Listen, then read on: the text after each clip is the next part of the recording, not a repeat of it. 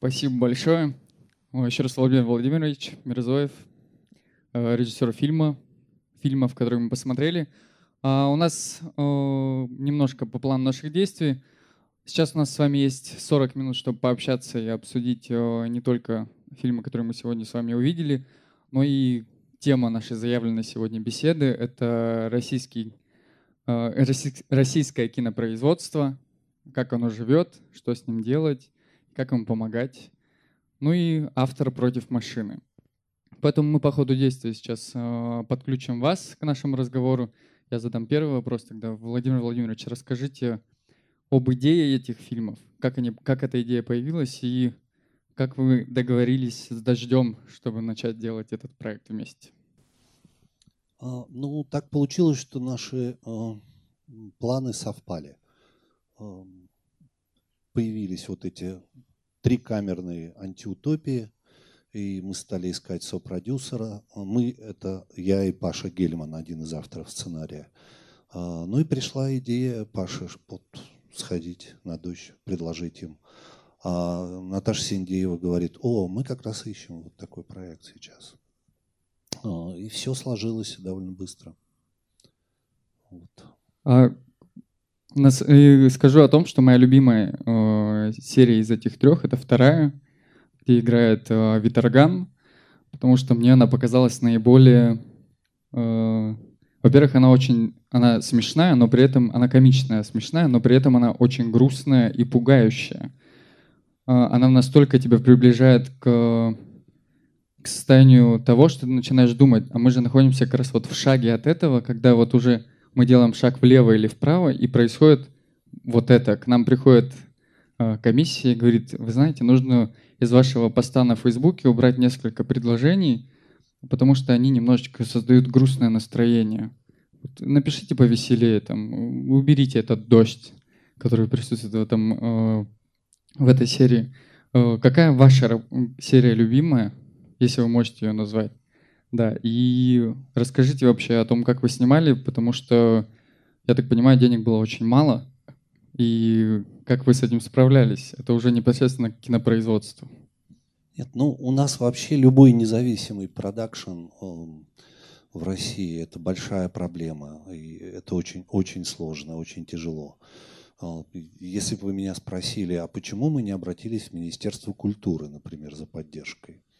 А, ну, наверное, вот ответ очевиден, почему мы не обратились. Ну, вот министр культуры недавно высказался, например, по поводу Джокера, да, а, а было сказано следующее, что э, Министерство культуры ни в коем случае такой проект не профинансировало бы. А, и возникает вопрос, а почему, собственно, нет? Что там, что там пугающего? То, что нельзя унижать и оскорблять маленького человека, что он может взорваться в какой-то момент, что это может опрокинуть вообще существующий порядок. То есть э, господин Мединский увидел в этом фильме призыв к революции, а не э, проблему растоптанного человеческого достоинства.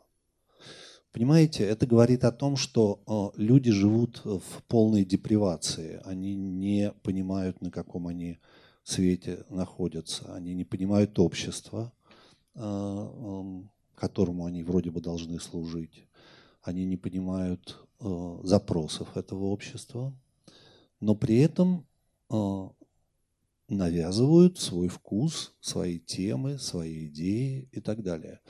И еще одна фраза а, министра, которая, мне кажется, очень странной, что а, это государственное финансирование, поэтому мы будем финансировать те проекты, которые считаем правильными, как бы полезными для общества. И вот здесь уже полная операция, потому что это не деньги а, чиновников, да, это не деньги министра культуры, это деньги налогоплательщиков – это бюджетные деньги. А общество у нас сложное, оно состоит из очень разных групп, из множества, множества меньшинств. И оно будет дальше усложняться. А, примитивизировать его невозможно, сделать его проще невозможно. И э, возникает э, такая, знаете, коллизия, которая э, в кибернетике чревата э, взрывом.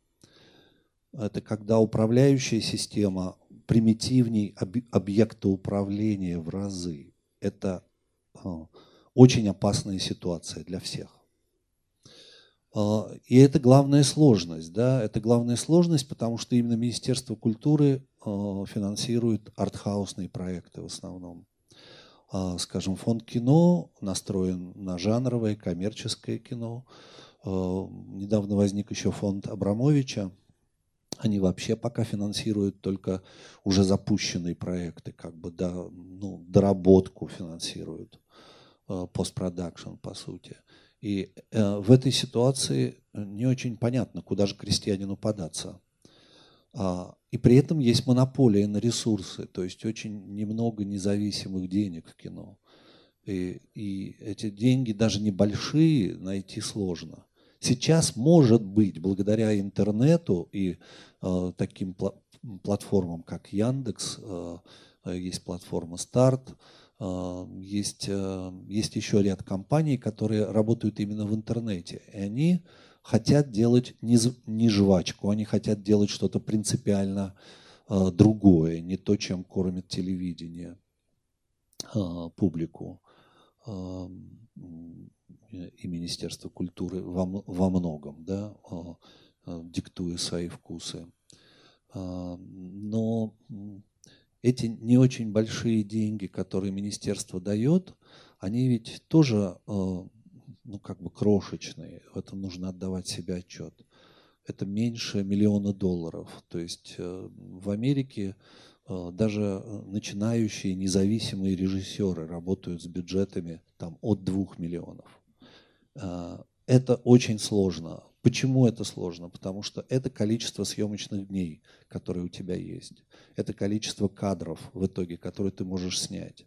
Когда у тебя недостаточно денег, ты вынужден торопиться. Как бы хорошо ты ни готовился, а, кинематограф – это очень громоздкая машина. Ну вот как выглядит типичная киногруппа, да, когда ты на нее смотришь. Это вот примерно столько людей, сколько сейчас в зале, то есть это 100 человек э, разных э, сотрудников, людей разных профессий, и где-то среди них там один-два актера.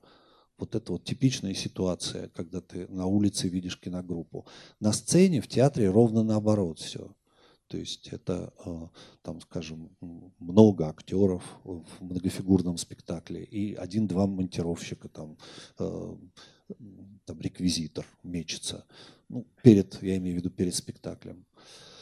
Вот, поэтому эта громоздкая машина производственная требует от, э, от режиссера, от автора, режиссер является автором, конечно, то есть именно через его сознание идут смыслы, э, через его сознание идет э, дирижирование как бы не, не техническое, а именно смысловое всей этой машиной.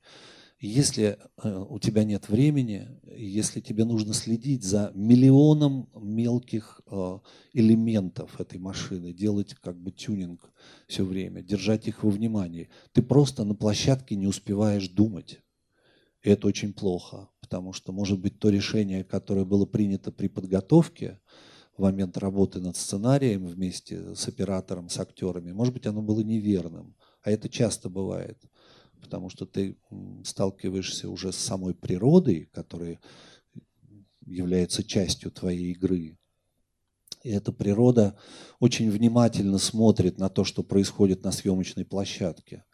А, и ты не можешь не учитывать эти поправки, которые приходят извне. То есть а, съемочная площадка, особенно если это не павильон, а, скажем, натура какая-то, в городе, скажем, вы снимаете, она эм, принципиально не изолирована от пространства. Пространство просто во все глаза смотрит за тем, что происходит. Иногда там насекомые какие-то прилетают правильные, или птицы, иногда какой-нибудь человек забредет в кадр, и оказывается, что он очень важен. То есть а, момент работы на площадке, когда все упорядочено и очень структурировано, он по-настоящему происходит, когда еще вторгается хаос как бы в этот идеальный порядок. И вот хаос и порядок вместе создают жизнь. Вот я боюсь, что наши чиновники, они никак не могут просечь вот этот самый главный момент, что нельзя э, ставить под контроль реальность, нельзя ставить под контроль э, общество и структурировать его, как будто оно автомат, как будто общество, то есть люди, э, это машина, которая сама по себе воспроизводит какие-то вещи, да, иногда смыслы творчество – это соединение как бы идеи, формы и хаоса, который обязательно принимает в этом участие. Ну вот. Ну, в этом плане, конечно, кинопроизводство – это такой налаженный механизм, который, если что-то идет не так, то сразу же летит вся работа, по сути. Вот. И как раз хотел спросить, э, вы режиссеры театра и кино, но больше в этом плане вам э, где комфортнее, где удобнее? в театре или все-таки в кино? То есть куда ваша душа лежит больше? А, ну, просто кино – это очень стрессовое предприятие, поэтому а, оно по-другому как бы с тобой взаимодействует, э, это предприятие. В театре ты можешь долго а, репетируя, ты можешь делать бесконечные поправки. За два с половиной месяца репетиций ты можешь ошибиться много раз и поправить это, увидеть это через месяц, скажем, что ты совершил ошибку. В кино так не работает. То есть, если у тебя есть всего там две недели, скажем, на съемке, а бывает и меньше, э, то ты не имеешь права ошибаться. Потому что это деньги. Ты за каждый съемочный это, день теряешь да, деньги. Это, это деньги, и это э, невероятная концентрация всех усилий. То есть это просто очень стрессовая профессия. Другая, не похожая на на режиссуру в театре. Но мне любое то и другое. Я, как я уже говорил, это как э, прыгать на одной ноге или идти двумя ногами. Я предпочитаю идти двумя ногами. То есть то театр, то кино, когда получается чередовать.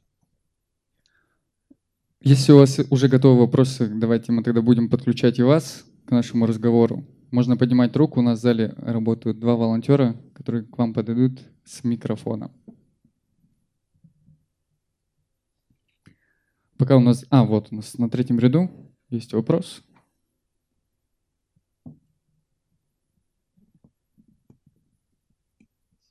Добрый вечер. Если можно, для зачина. У меня не вопрос, а благодарность. Во-первых, Владимир Владимирович, вам. И я хотела бы, чтобы вы передали мою, мою благодарность композиторам, авторам музыки безупречное попадание. И вот вместе со Штраусом в первой новелле просто бесподобно. Огромное им спасибо. Я надеюсь, что вы передадите. Это, это Фенбах. Да. Ой, извините. Сказки Гофман, да. Переволновалась, разговаривая с вами. Обязательно Спасибо. передам. Обязательно, да, да, да. Пожалуйста. Владимир Владимирович, я хочу задать вам вопрос, прямую не связанный с тем, о чем мы вот сейчас будем говорить, и уже начали говорить. Я хочу сказать вот о чем. Значит, на этой неделе у нас в городе случилось, э, да не только в городе, но и во всей стране случилось печальное событие. Ушел из жизни замечательный российский писатель Игорь Сахновский. Вы с ним работали над фильмом «Человек, который знал все». Расскажите пару слов о том, о ваших впечатлениях от этой работы, вообще об Игоре, что можете сказать? Спасибо. Да, это, в общем, шокирующее было известие. Мы, мы с Игорем все время видели посты друг друга в Фейсбуке, но не так часто виделись, к сожалению. Живи, живи мы в одном городе, наверное, это было бы гораздо чаще. Но мы познакомились в середине 90-х, а, Игорь тогда а, отправил на конкурс русский Декамерон, отправил книжку своих рассказов, которая называлась «Счастливцы и безумцы». прекрасные рассказы. А я был в жюри этой премии, так, так получилось. И вот мне переправили уже опубликованные и не опубликованные вещи. Среди этих рукописей неопубликованных вещей была э, вот эта книга рассказов Игоря. Я первый раз увидел фамилию э, автора, я не знал про Игоря ничего в этот момент, но совершенно был поражен уровнем этой литературы. Это, это была прекрасная эротическая проза, очень тонкая, очень э, чувственная и забавная. В общем, это здорово было. Ну вот, и, и потом, когда э, жюри обсуждало в ЦДЛ, э, кому получить первую премию, а премия была не маленькая, это конец 90-х, э, премия была солидная, то есть на нее можно было там года два жить, скажем, спокойно. Вот. И я очень бился за Игоря с Татьяной Толстой мы как-то сошлись в поединке, она отстаивала другого кандидата, но мы, мы завтракали, потом обедали, потом обед перешел в ужин, и все никак не могли принять решение. Вот. В итоге все-таки удалось мне э, Татьяну заломать, э, и э, Игорь получил эту первую премию. И мы с ним в тот же вечер встретились, познакомились. Он там томился среди прочей публики. Там играл такой камерный оркестр в это время. Там виолончель, скрипка. Вот. И участники, в том числе короткого списка, э, поедали бутерброды, пили вино и ждали часами, пока э, жюри примет решение. Вот мы познакомились. Кто-то Игорю, видимо, сказал, что вот, вот этот человек за тебя очень болел. Игорь подошел и сказал, ну, мне очень приятно, что вам нравится моя проза, ну, скажите, как мы с вами будем дружить дальше, что я могу для вас сделать. Я говорю, напишите роман, приключенческий роман, желательно фантастический, а, а я сделаю сценарий, или мы вместе сделаем сценарий по этому роману, я сниму кино. А, ну, как бы поговорили и разошлись. Прошло три года. И мне на почту приходит роман «Человек, который знал все», еще даже не дописанный, без финала. Вот, и ну, это невероятно как бы киногеничное произведение. Я тут же Игорю написал, поздравил его э, и бросился искать продюсеров. А надо сказать, что перед этим э, 6 лет для другого проекта э, мы с Максом Сухановым искали деньги, не могли найти. И я уже пометуя об этой истории, позвонил э, сразу двум своим знакомым продюсерам, понимая, что это будет опять долгая история поисков и так далее. И на следующий день мне оба сказали, да, мы хотим это делать. И я, в общем, влип в очень такую неприятную ситуацию, когда нужно было одному из моих приятелей отказать. То есть я к чему это говорю? К тому, что этот роман сразу произвел впечатление. Да? А, не только на меня, на очень многих людей. А, и а, качество этой прозы, владение сюжетом, интонация, свойственная Игорю как человеку и как автору, нежнейшая, человеколюбивая, очень умная. Все это в этом романе было. Это было счастье работать Э, с Игорем над сценарием. Мы просто перебрасывали его друг другу, внося как, какие-то поправки. Я что-то советовал, он что-то советовал. Ну, в общем, потом он бывал на съемках, когда мы э, уже вошли в съемочный период. Ему все было очень интересно. Ну, я думаю, что для любого э, автора текста столкновение с театром или фильмом, который Э, связан с твоим текстом, это все равно шокирующее предприятие. Поэтому э, после того, как мы этот фильм закончили, выпустили, Игорь его посмотрел, я говорю, ну что, может быть, что-нибудь еще напишите, уже прям вот сценарий для кино. Он говорит, нет, нет, нет, я буду прозой заниматься. Нет, не надо, не хочу. Я не хочу заниматься кинематографом. Ну вот, такая, такая вот история наших отношений.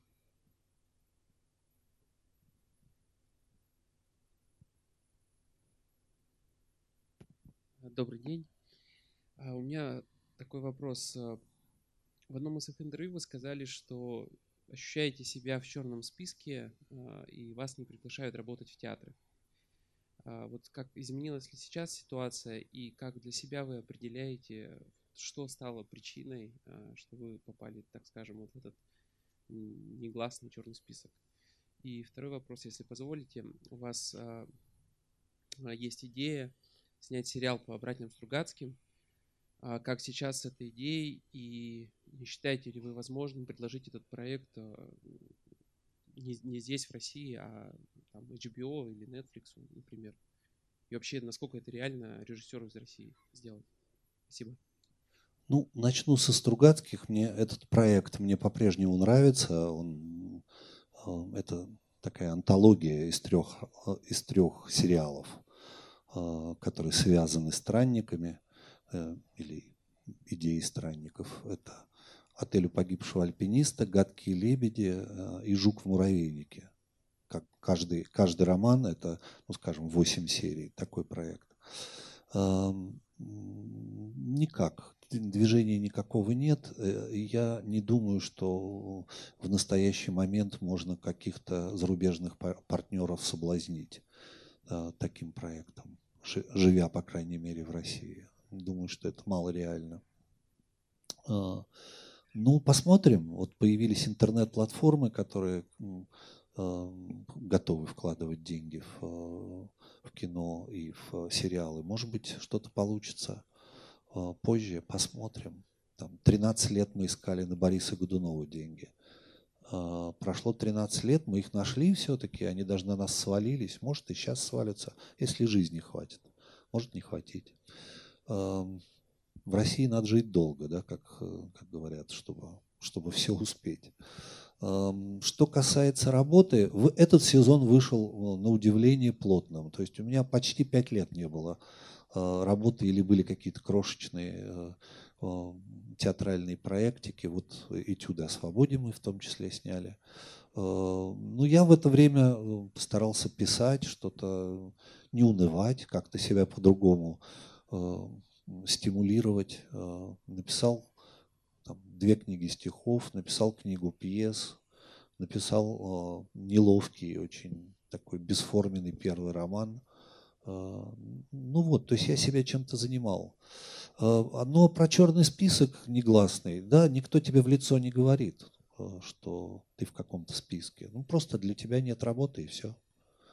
А, а он существует, конечно. Я знаю еще людей, которые, актеров, режиссеров, которые э, не получают просто приглашений. Тебя не приглашают всего лишь. И все. Но у меня есть э, друзья, например, в молодежном театре, да, и я вот сделал э, два небольших спектакля Алиана Дэвида Мэмета и Оборванец Миша Угарова. Но это крошечные зальчики на 36 человек. Вот такая история. А, нет, вру. В этом сезоне должна быть опера в электротеатре. Э, композитор Саша Манацков написал оперу по Апулею э, «Золотой осел. Метаморфозы».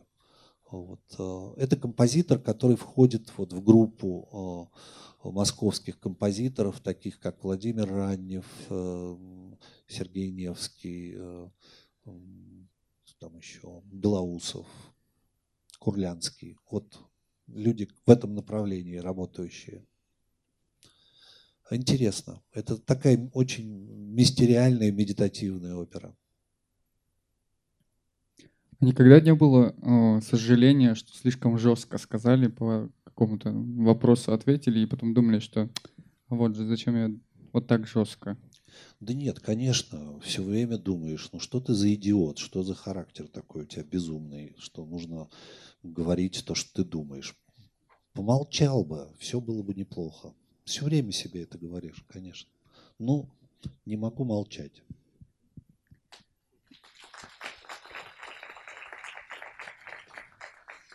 У нас сейчас вот сзади нас горит автор против машины, э, название э, сегодняшней встречи. И не могу не спросить про э, авторов, которые сейчас э, глубже всех подвержены этому влиянию. Это Кирилл Серебренников, которого вы поддерживаете, поддерживали и поддерживаете сейчас. Вот насколько человеку в такой ситуации, мы, конечно, не можем, э, и вы, наверное, не можете ответить за него, то есть насколько ему работается вообще в такой ситуации, как человек может продолжать работать, когда на него идет такое жесткое давление. То есть, по сути, это идет, ну вот, как, опять же, вернемся к новеллам во второй части, когда тебе говорят, что ну вот не делай так, зачем ты это делаешь? То есть, и продолжают его давить и давить, и в случае, когда э, к нам Кирилл Семенович должен был приехать 22 э, числа, он не смог, потому что буквально ему назначили на каждый день суд с 10 до 6 вечера. То есть, ну, просто человек не может не работать, ни, э, ни в театре, ни снимать фильм, ни съездить в Екатеринбург, представить свой спектакль. Вот, ну, что вы думаете? Как можно вообще продолжать? Ну, я работать? думаю, что, к сожалению, это все в России обыкновенная история. Вы посмотрите на судьбы режиссеров, поэтов, драматургов, писателей, актеров в 20 веке. Да, ну как бы это много просто чудовищных э, биографий, которые трагически заканчивались. Эм, это давление, надеюсь, что оно Кирилла стимулирует. То есть он же, в общем, боец, да, и человек с очень э, мощным драйвом и с эстетической программой, которая идет поперек потока. А, я думаю, что э, вот это давление, оно э, не даст ему уснуть. Как бы, да? Я надеюсь, что все будет хорошо, э, моих коллег оправдают, и все будет поставлено на свои места. Силовикам не удастся как бы продавить свою повестку. Но это касается всего большого общества тоже потому что э, управление страхом, управление запугиванием – это э, самый примитивный род управления, тип управления. И э, очень печально, что э, оказались э, в управлении люди, которые только это и умеют, которым не хватает ни профессионализма, ни знания истории, э, ни глубины человеческой, чтобы а, управлять разумно. Это чудовищно. Пожалуйста, ваш вопрос. Здравствуйте, э, меня зовут Константин, я журналист, э, газета-собеседник Москва. А скажите, пожалуйста, вот э, я заранее извиняюсь, что фестиваль на двух площадках, и что-то я мог не уловить какие-то комментарии или контекст. Я зашел и попал на этюд, когда сцена с Эдуардом, значит, когда вот собеседование, да, и я поймал себя на мысли, что ну все-таки, наверное, э, так не может быть. То есть мы до такой точки все-таки, мне кажется, не дошли. Я вчера разговаривал с Александром Роднянским и тоже попросил его ответить на вопрос, а как со свободой в кино в российском. Он сказал, что если вы хотите снимать сегодня в России свободное кино, вы будете его снимать. Никаких как бы вот он э, проблем здесь не увидел ваша сцена, вот эта, она все-таки это некий, э, некое предупреждение нам, что как может быть, или это нечто похожее на реальную действительность сегодня в кинематографе? Спасибо. Ну, понимаете, у нас, конечно, э, жанр наш антиутопия, да, это, конечно, предупреждение. Но, с другой стороны, мы же видим, как на наших глазах воплощаются романы Сорокина. Поэтому ну что, да, вот автор предупреждает, но потом это тут же воплощается через некоторое время. Поэтому э, мы погружены в, во вполне уже фантастический мир, абсурдный, кавкианский, э, где идея контроля э, просто э, овладела умами чиновничества, и они по-другому не могут, видимо, уже мыслить. Поэтому, ну, ну да, да, конечно, это, это выглядит некоторым преувеличением, но я не, не удивлюсь, если завтра это преувеличение станет э, фактом.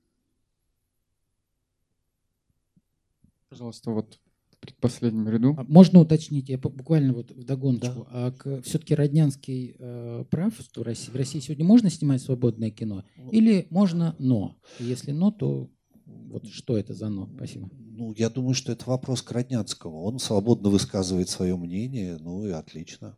Да. Что я могу сказать?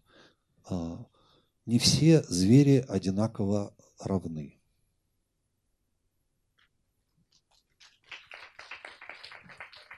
Ну и здесь я добавлю, э, смотря что вкладывается в понятие свободное кино. То есть какое это кино может считаться свободным? То есть свободное от государственных денег или свободное, то есть я хочу снять кино про то, про то, про то, я про это сниму. То есть э, это как вчера, опять же, ответил другой Владимир Владимирович, когда ему задали вопрос про свободу. То есть что такое свобода? Свобода, свобода она у каждого разная абсолютно.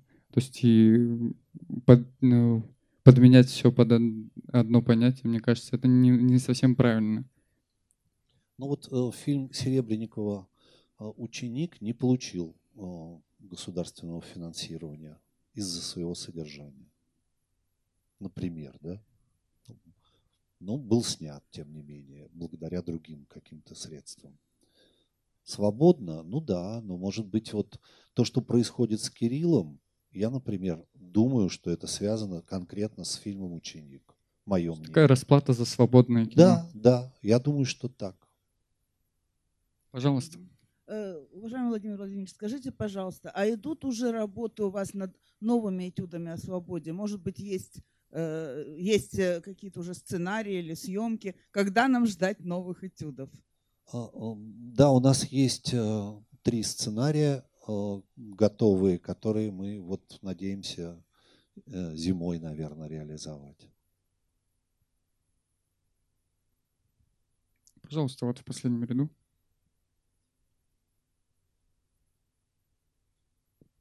Владимир Владимирович, спасибо за кино, конечно, большое. Актерского такого удовольствия я не получала, по-моему, уже лет ну, 10 точно. Потому что это бриллиант на бриллианте, вообще ни одного случайного лица, ни одного случайного жеста. Это, конечно, прекрасно.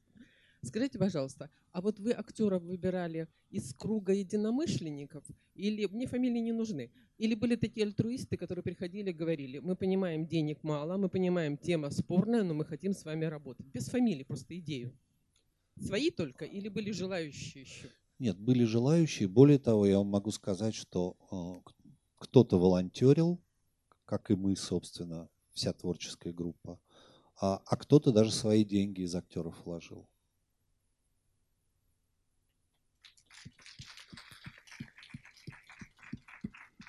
Пожалуйста, вот девушка тоже в последнем ряду. Молодой человек. Э, я бы в названии, э, собственно, э, данной лекции фигурирует слово «машина». И я бы хотел уточнить, э, это подразумевается только машина государственная или машина как механизация кино, создание одного и того же из года в год не в целях искусства?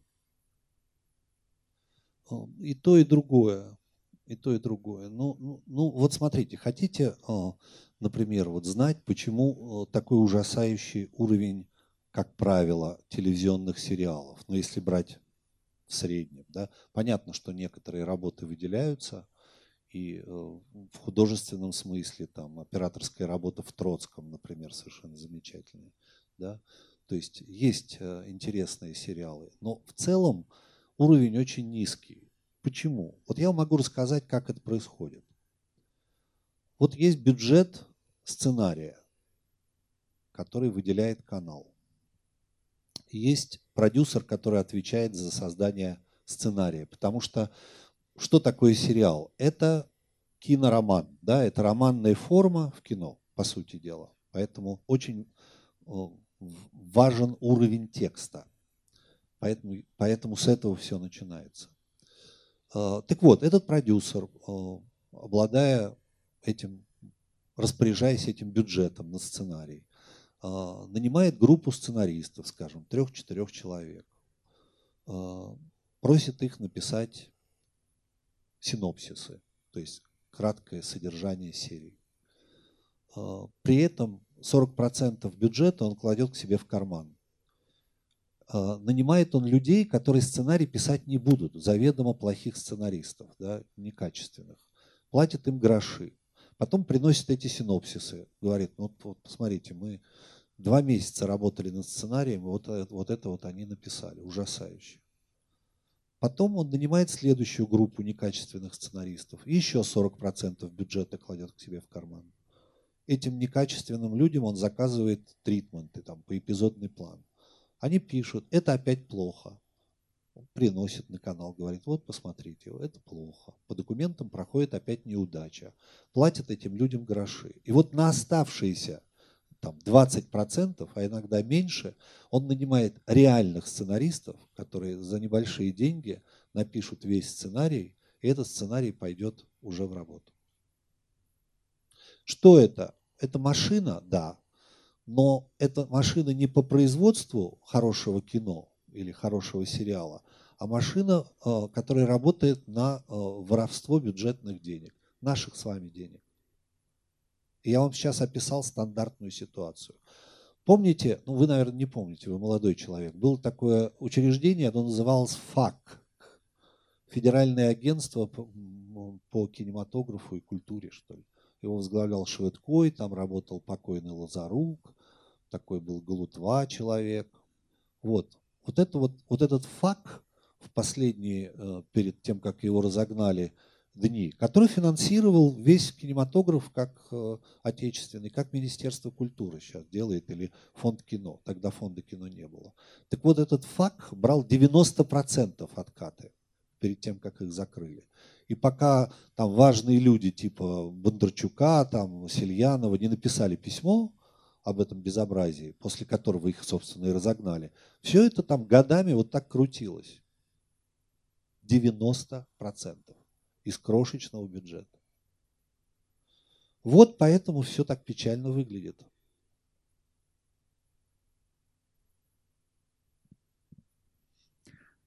Вот такая машина. Ничего не добавишь. На самом деле это э, страшно и несправедливо. Пожалуйста, ваши вопросы. Добрый день, может быть, вечер. А, дело в том, что изначально я понял тему нашей встречи буквально. Вот. Я думал, что под машиной подразумевается, так, так скажем, искусственный интеллект. Вот. Вопрос может быть не очень серьезный, однако мне хотелось бы услышать ваше мнение насчет, может быть, перспектив э, искусственного интеллекта в написании кино, вообще в искусстве. А, ну, я думаю, раз компьютер играет в шахматы, наверное, он и сценарий способен написать. Но, да. Однако шахматы – это играть одно, а отразить какую-то идею в сценарии – это совсем другое. Все-таки как вы думаете? А вот смотрите, есть проблема придумать тему, да, сформулировать идею, а есть проблема еще ремесленная – эту идею воплотить. И у нас вот с этим очень плохо дело обстоит. У нас крайне слабо преподают кинодраматургию. Просто слабо. Нет метода. Потому что понятно, что есть авторы, а есть драмоделы, да, халтурщики, которые просто вот так вот сидят, 200 э, человек сидят, и каждый пишет свой эпизодик. Причем это, как правило, уже там в, гиковцы второкурсники. То есть люди, которые еще не, не то что не мастера, они только к авторству прикоснулись, но они уже строчат. И понятно, что они никогда не станут по-настоящему интересными драматургами, потому что они начинают вот с этой халтуры. Вынужденно. Да? Людям надо заработать себе на кусок хлеба. А, и вот эту жвачку, которую они гонят, да, ее искусством считать нельзя. А авторов Э, можно перечесть э, там по пальцам, да, ну, может быть, их там 10 человек на всю страну, и они страшно загружены разной работой. И они востребованы, конечно, но их очень мало. Для такой индустрии ну, просто ничто. Следовательно, нужно было бы взять какую-то методологию преподавания драматургии и попробовать людям давать ремесло. Тогда многие авторы Э, до того, как возникнет вот этот искусственный интеллект, способный создать форму на базе вашей идеи, да, могли бы, пользуясь правильными инструментами, создать что-то, ну, что имеет товарный вид. Спасибо. Пожалуйста. На самом деле, как э, мне известно, несколько месяцев назад, по-моему, Э, на базе искусственного интеллекта уже начали э, прописывать определенные вещи. Это, конечно, не сценарии фильмов, это, То есть задаются определенные параметры, и при помощи нейросетей они не только уже делают там э, различные картинки и тому подобное, уже можно делать все, что угодно. И, фильм, и кинематограф, по сути, сейчас ускор... Технологии в кинематографе настолько ускоряются с каждым годом, что почему и нет? Почему когда-нибудь, может быть, мы будем смотреть очередной сериал, он, конечно, будет, возможно, сделанный под копирку, а возможно, нет, который будет написан не человеком. Мы живем, к сожалению, в таком мире, не к сожалению, а может и к счастью, я не могу говорить, не знаю будущего, но технологии развиваются стремительно, и мы этого не можем исключать. А, Саша, ну понимаете, тут нужно держать в голове, что наш мир конечен. Наш мир человеческий, он конечен. Солнце в какой-то момент сожжет нашу Землю. Это будет не скоро, через 5 миллиардов лет, но это будет... Держать в голове нужно. Да, но это неизбежно. Поэтому в какой-то момент, конечно же, а, компьютер, то есть вот эти высокие технологии, они должны будут заменить наше, наше тело. Да? Они должны будут как бы над природой, в том числе над нашей физикой, как бы воспарить и наше сознание должно будет перейти просто в другую форму. Это совершенно неизбежно. Иначе мы все погибнем, и вся культура погибнет вместе с Солнцем. Поэтому мы в эту сторону должны идти. И кино – это только как бы ну, первые, первые образы в эту сторону. Потом оно будет трехмерным, да, а потом мы сможем существовать, наше сознание сможет в этой форме виртуальной себя обретать и проживать какие-то куски жизни, сюжеты и так далее. Это тоже неизбежно совершенно. Тогда уберем, к сожалению, оставим только к неизбежности. Пожалуйста. Владимир Владимирович, добрый вечер. Скажите, что для вас, или может быть, что правильно, что важнее в кино, а, эстетика кадра или содержание?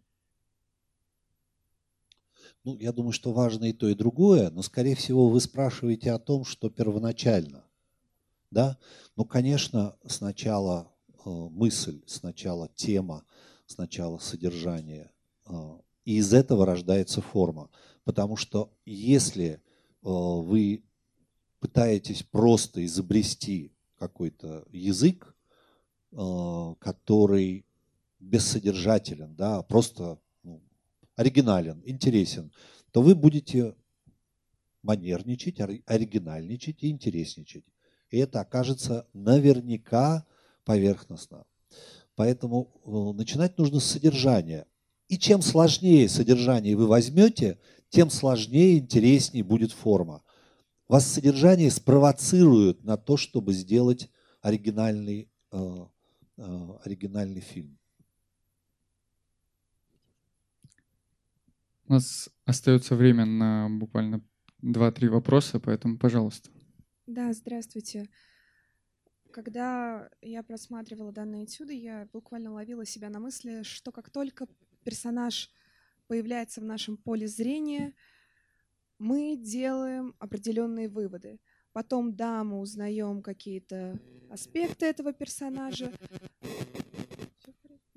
но выводы какие-то мы делаем уже с первого взгляда. Так вот, я хотела бы спросить, на какие, может быть, мелочи, на какие детали в трактовке персонажа вы первостепенно обращаете внимание? Как вам удается так донести о нем именно первое, скорее, впечатление? А, ну, а, репетиции просто Тут есть определенные сложности. Дело в том, что в кино нельзя долго репетировать, с одной стороны, потому что э, невероятной ценностью обладает спонтанная сырая энергия, вот эти самые элементы хаоса, о которых я говорил. Поэтому, когда ты долго репетируешь с актерами, эта энергия, она проседает и умирает, ну или почти умирает. Есть примеры, кстати, вот, может быть, вы смотрели фильм Кончаловского «Дядя Ваня» с прекрасными актерами – Войницкого играет Смоктуновский, Астрова играет Бондарчук старший. Вообще прекрасный актерский состав. Но они два месяца репетировали, прорабатывая каждую мизансцену, каждую реплику и так далее. Фильм мертвый. Поэтому в кино надо репетировать, но чуть-чуть, разбирать скорее, да, то есть как бы вот по Станиславскому разбирать сцены. А э, форма все-таки должна возникать уже на площадке. Нельзя ни в коем случае все прорабатывать. Но многое можно изобрести за столом. И с актерами, и с оператором. Ну вот, наверное, я не знаю, ответил ли я на ваш вопрос. Пожалуйста. Государственные деньги, которые приходят в кино, их разворовывают.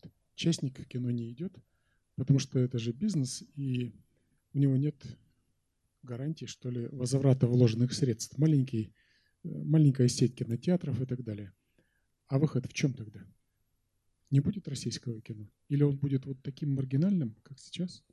А, ну, мне интернет не кажется маргинальной территорией. Мне, я думаю, что это, э, ну, если не придушат, надеюсь, что не придушат интернет, то э, это будет территория свободы, которая будет все время расширяться. И кинематограф будет уходить туда. Что славно. Мне кажется прекрасно, что люди, те, которые еще не оторвались от телевизоров, оторвутся окончательно от него.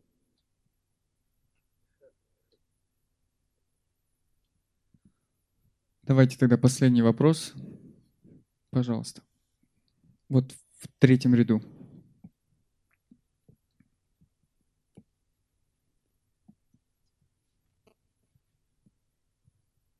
Спасибо большое за фильмы. У меня вопрос. В нашем академическом театре драмы есть ваша постановка «Спектакль «Доходное место». Как вы, э, как работалось э, с нашими артистами и как вы оцениваете эту работу? И останетесь ли вы на спектакле 27-го в среду у нас? Будете ли присутствовать? Я, к сожалению, не смогу остаться, но я очень люблю э, актеров этого театра. Мы подружились, и у нас были прекрасные отношения. И я с удовольствием э, вспоминаю это время. Если бы еще не Майдан, который происходил параллельно в это время, а я не мог спать. Я сидел перед компьютером и смотрел по ночам смотрел, что там происходит. И меня колотило. Поэтому я э, приходил на репетиции в слегка измененном состоянии сознания. Вот. Может быть, и в спектакле это тоже отразилось отчасти. Вот. Но я вообще люблю эту работу. Я рад, что она до сих пор жива. Ну, по-моему, что-то получилось, да. Ну, мне трудно судить. Не, не, я не могу быть судьей, да, в своей работе, но тем не менее, я ее люблю. Спасибо, мне приятно. Ну, поэтому 27 числа, как уже сказали, вы можете оценить эту работу сами.